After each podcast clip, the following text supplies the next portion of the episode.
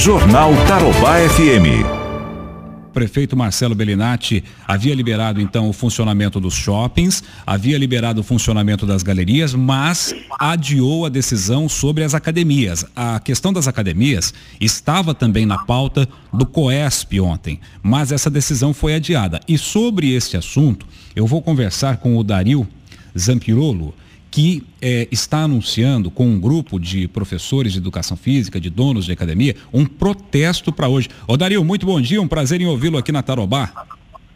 Bom dia, prazer é meu pelo, e obrigado pelo espaço cedido aí pela gente.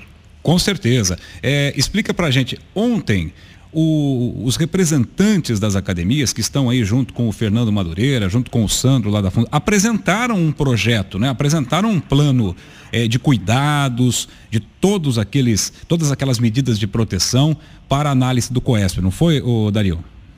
Exatamente. Isso aí foi planejado não só por, por nós aqui, né?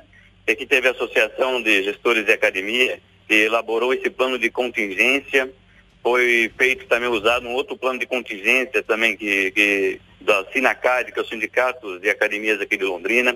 Veio também do próprio Conselho Regional de Educação Física do Estado, do CREF, eles elaboraram também, trouxeram também mais um plano de contingência, né, que é um órgão que fiscaliza as academias é, no Estado, e também da própria CAD Brasil.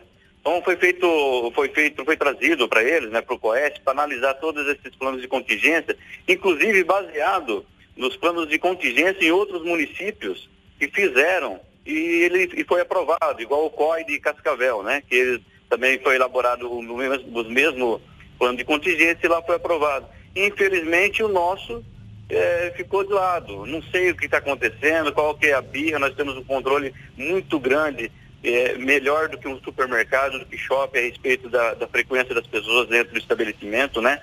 Através de catraca.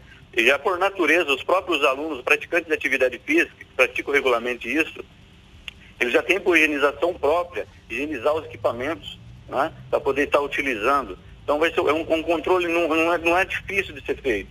Né, é muito fácil de ser feito. Certo. Agora, para chegar nessa posição que chegou, nós não sabemos qual que seria, qual que seria o objetivo da, da, do, do, próprio COI, do prefeito, uhum. porque todos os médicos, isso é, isso é em geral, eles recomendo a prática de atividade física regularmente, né? Todos, todos. Né? Então, isso está fazendo um mal muito grande para a sociedade.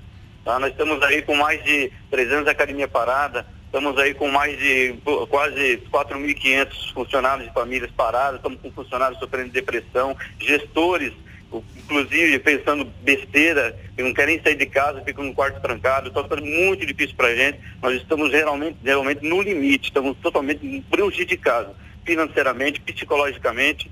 Então é, é muito grande, um problema muito sério que a gente está vivendo. Tá certo. E esse protesto de vocês, como que vai ser? Vai ser uma carreata? Vai ser pacífico? Vocês vão a, a pé? Como é que vai ser? Exatamente. Essa, vai ser feito um protesto no local ali mesmo, na prefeitura, a partir das 11h30, né? Uhum. Em prol para reabertura e para que ele reveja, reveja com o COI esse plano para que a gente volte a trabalhar. Não espere o inverno chegar né? Não espere que as pessoas ficarem prejudicadas por isso, que é o que está acontecendo com a classe, com a categoria, tanto os gestores, os empresários, quanto os funcionários, quanto os autônomos da área da educação física. Então é um descaso muito grande. Agora chega o inverno, começa a esfriar e acaba talvez até piorando a situação. Né? Tá então, certo. eu acho que ele precisa rever melhor essa, essa, esse caso da, da gente.